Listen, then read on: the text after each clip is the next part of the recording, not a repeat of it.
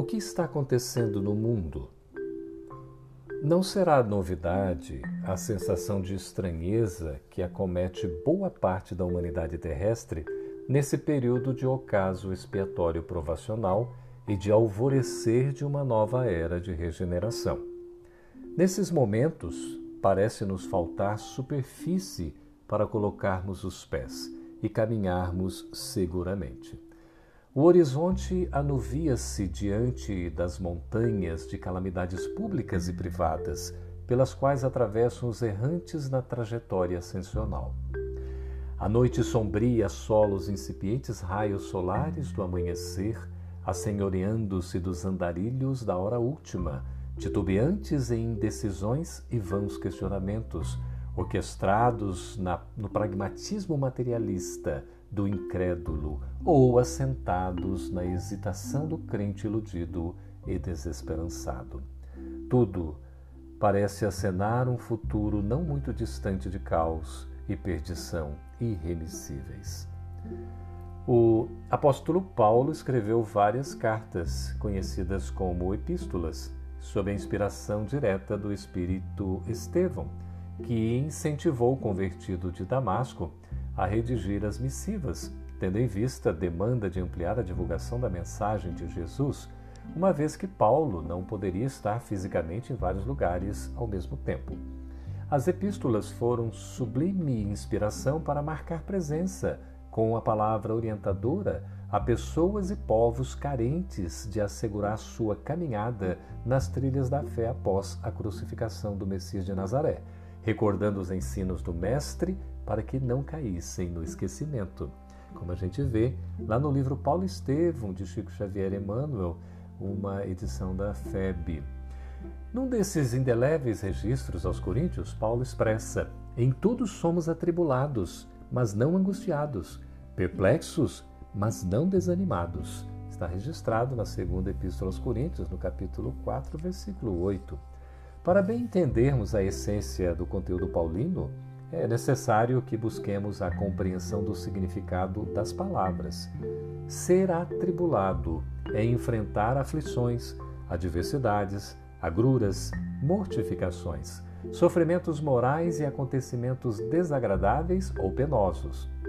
Angustiado é sinônimo de aflito, agoniado, ansioso, atormentado, inquieto.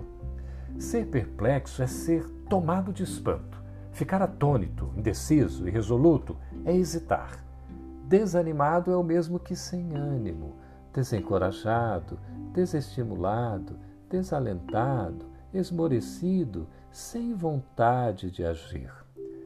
A constatação de ontem e de hoje que o registro epistolar evidencia é de que somos, em tudo o que acontece ao nosso redor e em nossa intimidade, atribulados e perplexos.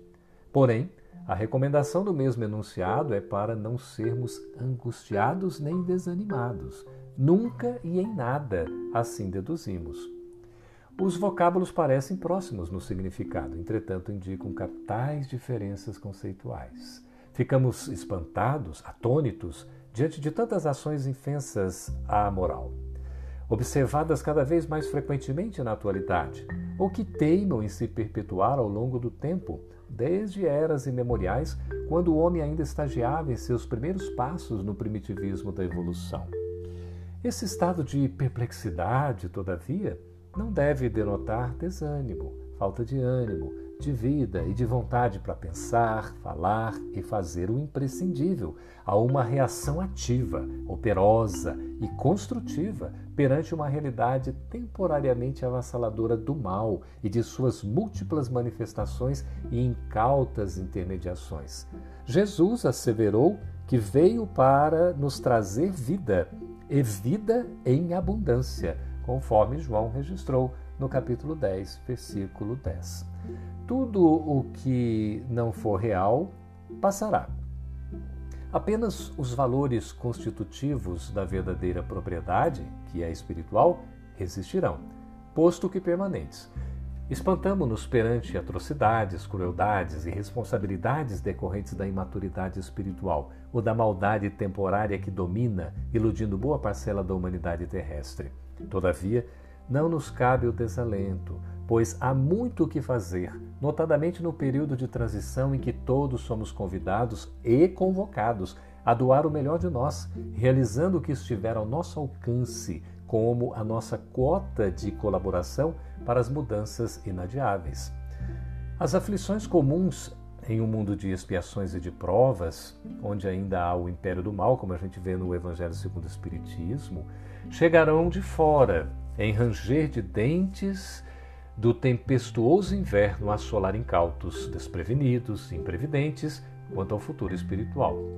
Virão também da intimidade dos seres que não se permitirão sentir acomodados em zona de conforto quando o Evangelho Redivivo nos convoca ao testemunho pessoal e intransferível do autoenfrentamento para as diligências renovadoras impostergáveis, considerando que os tempos já chegaram e que não nos cabe procrastinar mais nenhum segundo a resolução no rumo do bem e do amor divinos.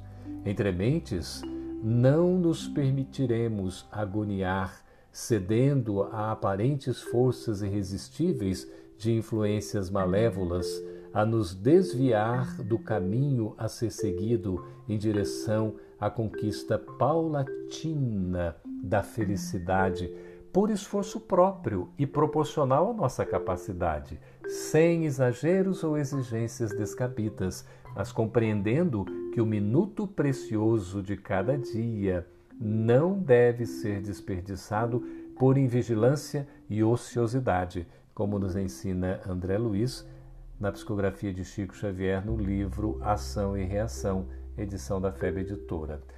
E foi Emmanuel que tanta admiração vertia ao doutor da lei, renovado em Jesus, com sua elegante e assertiva redação, convertendo-se, em nossa opinião, no maior explicador dos evangelhos de todos os tempos, quem acentuou. E ainda hoje, enquanto oram confiantes, exemplificando o amor evangélico, os leais seguidores de Jesus reparam o progresso dos ímpios e sofrem a dominação dos vaidosos de todos os matizes.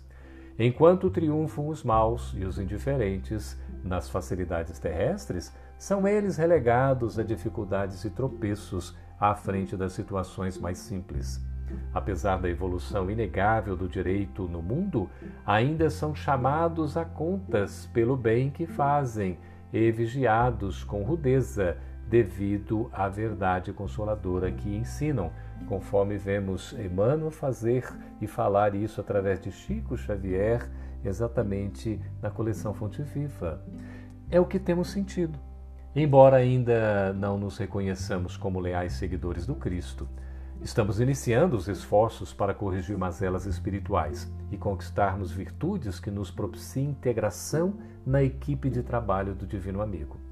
Dá a impressão de que os maus prosperam, de que a irresponsabilidade cresce, de que a imoralidade domina, de que o instituto da família desmorona, de que a educação resta abatida, de que o materialismo vence, de que uma crise sem precedentes na história prenuncia um caos jamais visto no mundo inteiro com todos os seus ais. Ah, meus amigos e irmãos, queridos do coração, nunca como nos tempos atuais houve tanta necessidade do Evangelho redivivo ao espírito sedento de consolo e de esclarecimento, que possa oferecer-lhe paz e serenidade, bom senso e discernimento, para não perder a direção do bem, deixando-se envolver pelas ilusões passageiras do mal. Deus, em sua infinita misericórdia, utiliza-se do mal decorrente dos erros humanos alçando-o veementemente para que se manifeste com toda pujança como instrumento para a erradicação em definitivo do próprio mal, que sobra apenas como ausência do bem, maior originado da providência divina. Vivemos os momentos decisivos da renovação em espírito e verdade, da transformação moral, da renovação íntima, da escolha dos valores espirituais quando Jesus nos chama para o serviço da redenção de nós mesmos pelo auxílio aos irmãos em maiores necessidades que as nossas. Atravessamos o período de despedida gradativa do orbe de expiações e provas, em que somos convocados a atuar como trabalhadores da última hora, e, simultaneamente, vislumbramos o limiar do mundo de regeneração, para o qual somos convidados como candidatos a servidores da primeira hora.